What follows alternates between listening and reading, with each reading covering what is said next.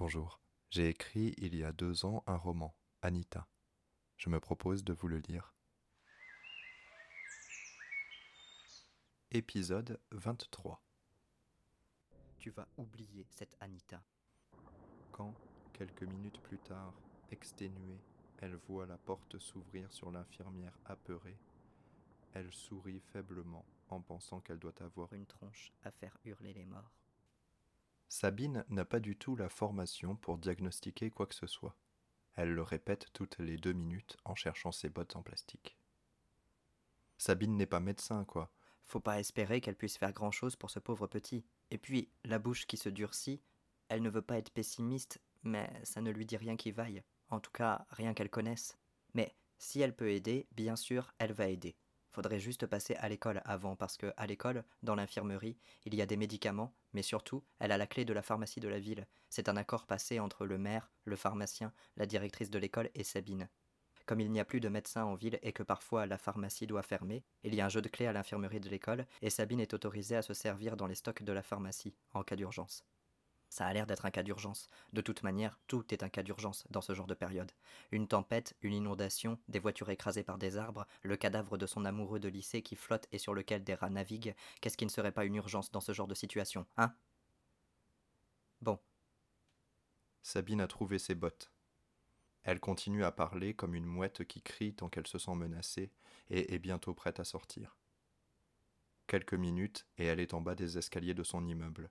Annick, qui est très silencieuse, lui pose une main sur l'épaule, parce qu'elle voit bien que la jeune femme commence à suffoquer, merci. qu'elle lui dit, et ce petit mot apaise un peu la violence que doit se faire la jeune femme pour tirer la porte et commencer à marcher dans l'eau vers le nord-est, vers l'école, en passant, parce qu'elles n'ont pas le choix, devant la maison de Joe et Anita.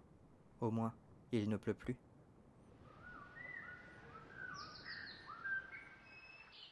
Inès a retiré sa robe et enfilé un jogging, des bottes en caoutchouc, un ciré jaune. Dans son sac à dos, elle a mis une lampe torche, des paquets de gâteaux, un allume-gaz au cas où sa lampe cesse de fonctionner. Toutes les affaires ont été empaquetées dans des sacs plastiques. Inès a décidé d'aller voir Zélie à l'hôpital et que de là, elle déciderait quoi faire. Elle a étudié une carte de la région, elle sait qu'il faut qu'elle parte vers le nord. Il y a une vingtaine de kilomètres à faire. Elle dormira à l'école cette nuit et reprendra la route demain matin. Elle quitte la maison très discrètement. Gilles s'est assoupi dans le canapé. Il fait ça souvent depuis la mort de sa petite fille. Très souvent. Il tient à peine une heure éveillé, passe l'heure suivante à dormir. Son père est devenu fou, et sa mère ne lui sera d'aucune utilité.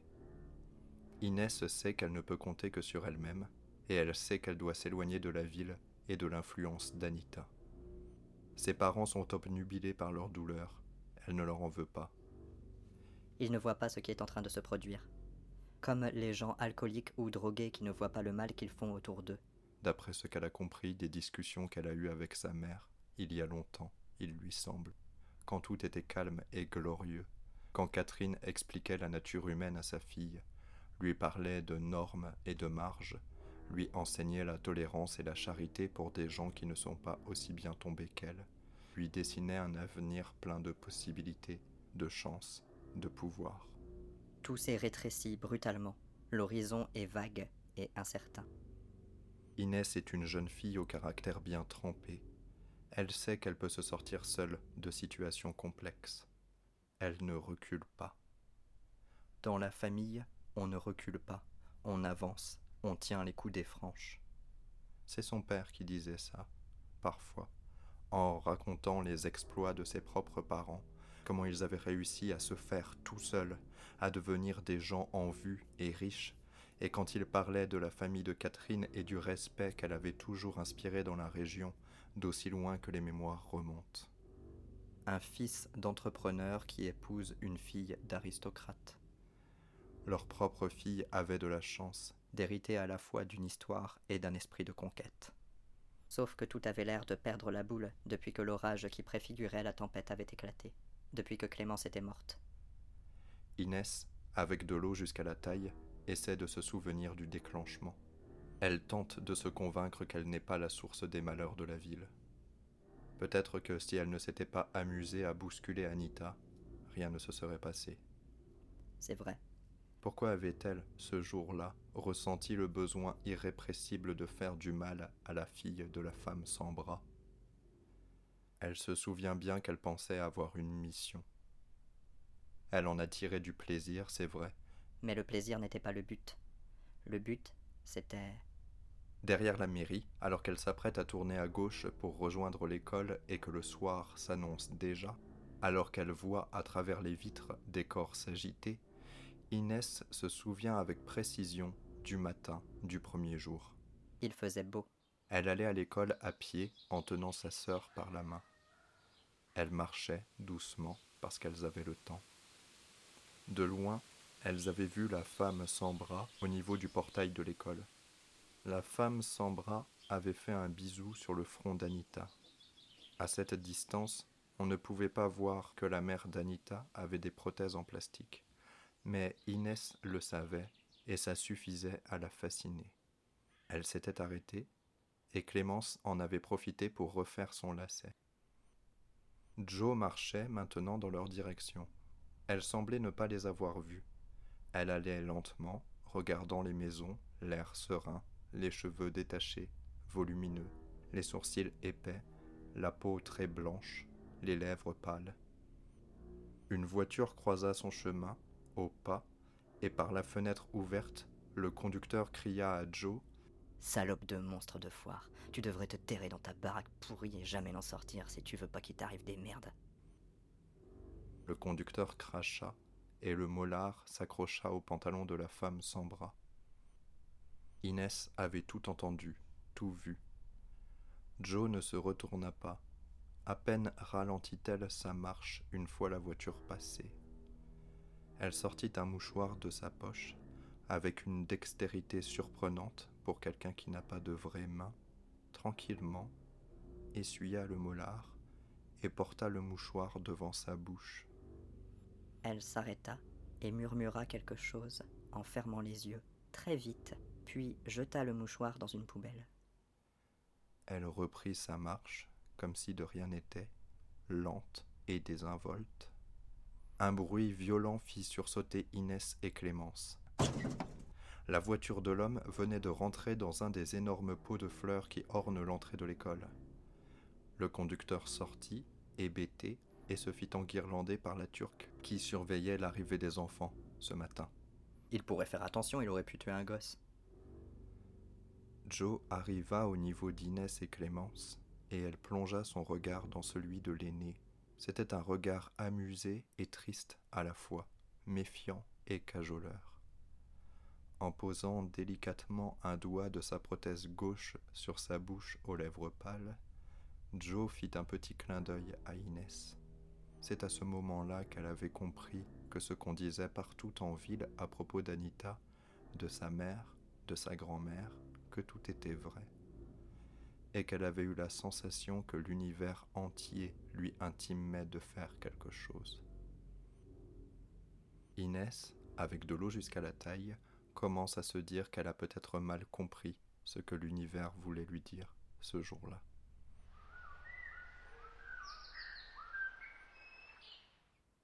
Hazal pagaie plus fort que Jean et se dit que potentiellement c'est mauvais signe pour la suite. Quoique, peut-être que non, finalement. Peut-être que, vu son caractère, c'est bien qu'elle ait trouvé quelqu'un qui aime se laisser mener. Mener en bateau, en l'occurrence. Hazal rit doucement de son mot d'esprit qui y est resté enfermé. Jean l'interroge du regard, légèrement fiévreux. Il faut le comprendre, c'est la première aventure de sa vie. Avoir des enfants aurait pu en être une d'aventure, mais finalement, ça avait plus ressemblé à un long épisode doux et vaguement irritant. Et pour une première aventure, il se sent servi, voire un peu trop. Partir au milieu d'une inondation en canoë avec une presque inconnue qui lui retourne les sens, se prendre une vague, partir pour aller on ne sait où faire on ne sait quoi, les doutes l'assaillent forcément, mais quand Hazal lui confie ce qui l'a fait doucement rire, il se calme. Elle a la voix puissante, même en sourdine, et l'humour communicatif. Jean lui avoue qu'il n'est pas un aventurier et qu'il aime imaginer le vent porter les graines au hasard pour faire pousser des arbres là où peut-être ils doivent être. Hazal sait déjà ça, elle a remarqué. Le vent est souvent trop faible pour porter un homme, mais moi, Hazal, j'en ai la force, si l'homme, je l'aime.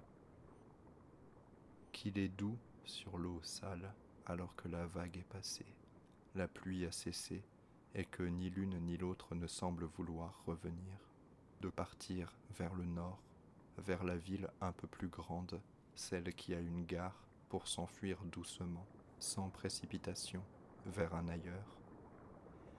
Hazal respire à plein poumon. Il y a des oiseaux qui crient leur désarroi. Il y a des cadavres d'animaux qui flottent, gonflés. Jean met plus de conviction dans son coup de rame et se félicite de leur synchronisation. Le soleil diffuse sa lumière à travers les nuages. Les platanes qui bordent la route émergent de l'eau comme si de rien n'était et permettent de suivre la bonne trajectoire sans se poser trop de questions. Merci Napoléon. C'est au tour de Jean de rire un peu bêtement et de Hazal de l'interroger du regard. Il lui raconte, mais le visage de la femme se décompose soudain. Elle a peut-être un problème avec Napoléon. Sa bouche semble tomber, ses yeux s'agrandissent de désarroi. Elle est comme subitement happée, fascinée par quelque chose au-delà de Jean. Le visage beau et terrifiant de celle qui a vu le monstre en premier, pense-t-il avant de se retourner. Est-ce que le visage de Jean est beau comme celui des gens effrayés sur les mosaïques de Pompéi qu'il affectionne tant quand il voit? Le regard en biais, le corps douloureux de vouloir se contorsionner plus que de raison, la bouche bée, l'école dans laquelle il a passé une très grande partie de son existence, en feu. Jean, retourne-toi vers moi. Il n'y a rien à sauver là-bas, rien dont on doive se mêler. Regarde vers le nord, regarde vers moi. Il est plus raisonnable de continuer notre chemin que de retourner là-bas. Tu sais bien que là-bas, les gens vont devenir fous tu sais bien que les gens deviennent fous quand ils ont peur. Hazal a raison. Hazal aura souvent raison dans la vie que nous mènerons tous les deux. Qu'importe que tout brûle, pourvu qu'elle me dise où regarder et où m'asseoir quand je suis fatigué. Pourvu qu'elle ne se lasse pas d'être avec un homme au relief si peu perceptible, si continuellement au bord de l'effacement.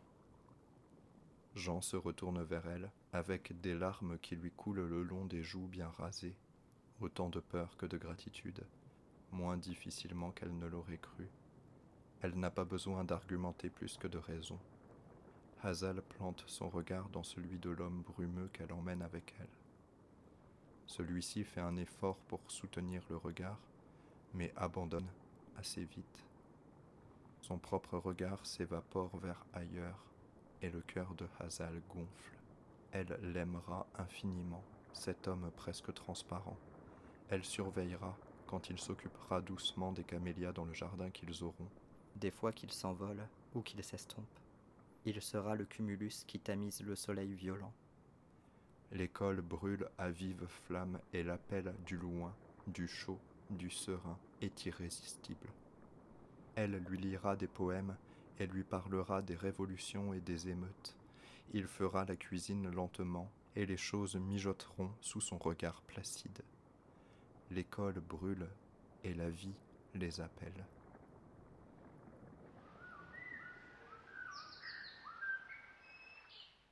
Dans la mairie, alors que le corps de l'ancien militaire a été entreposé dans une salle adjacente à la grande salle des mariages, dans laquelle tout le monde est réuni, en attendant de trouver une meilleure solution, alors qu'on hésite à arrêter la meurtrière. Mais de toute façon, où pourrait-elle aller Et est-elle seulement dangereuse pour les autres? Thaddeus essaie de ramener le calme.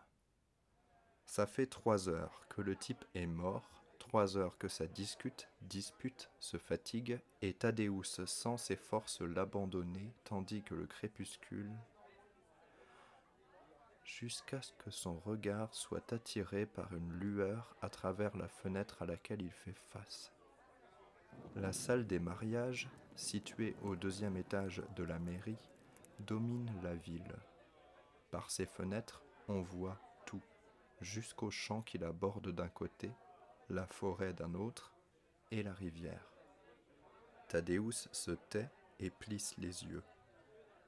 Tout le monde se tait en retour parce qu'il ne faut pas croire, Thaddeus dégage une autorité naturelle. Il n'y a que Christopher pour se permettre un Eh ben alors, il fait plus le malin, le politique et il faut la baffe que Xavier lui assène à l'arrière du crâne pour le faire taire. Thaddeus marche lentement vers la fenêtre et ses administrés s'écartent pour lui laisser le passage. Une fois qu'il comprend ce qu'il voit, les larmes lui montent aux yeux. Il ne dit rien. Il abandonne. Quelque chose dans le creux de ses reins se détend, un souffle. L'envie le quitte, le désir. Il n'aspire plus qu'à la contemplation. C'est Muriel, la flic, qui est venue se poser à côté de lui, silencieusement, comme une chouette qui informe tout le monde d'une voix posée. L'école brûle.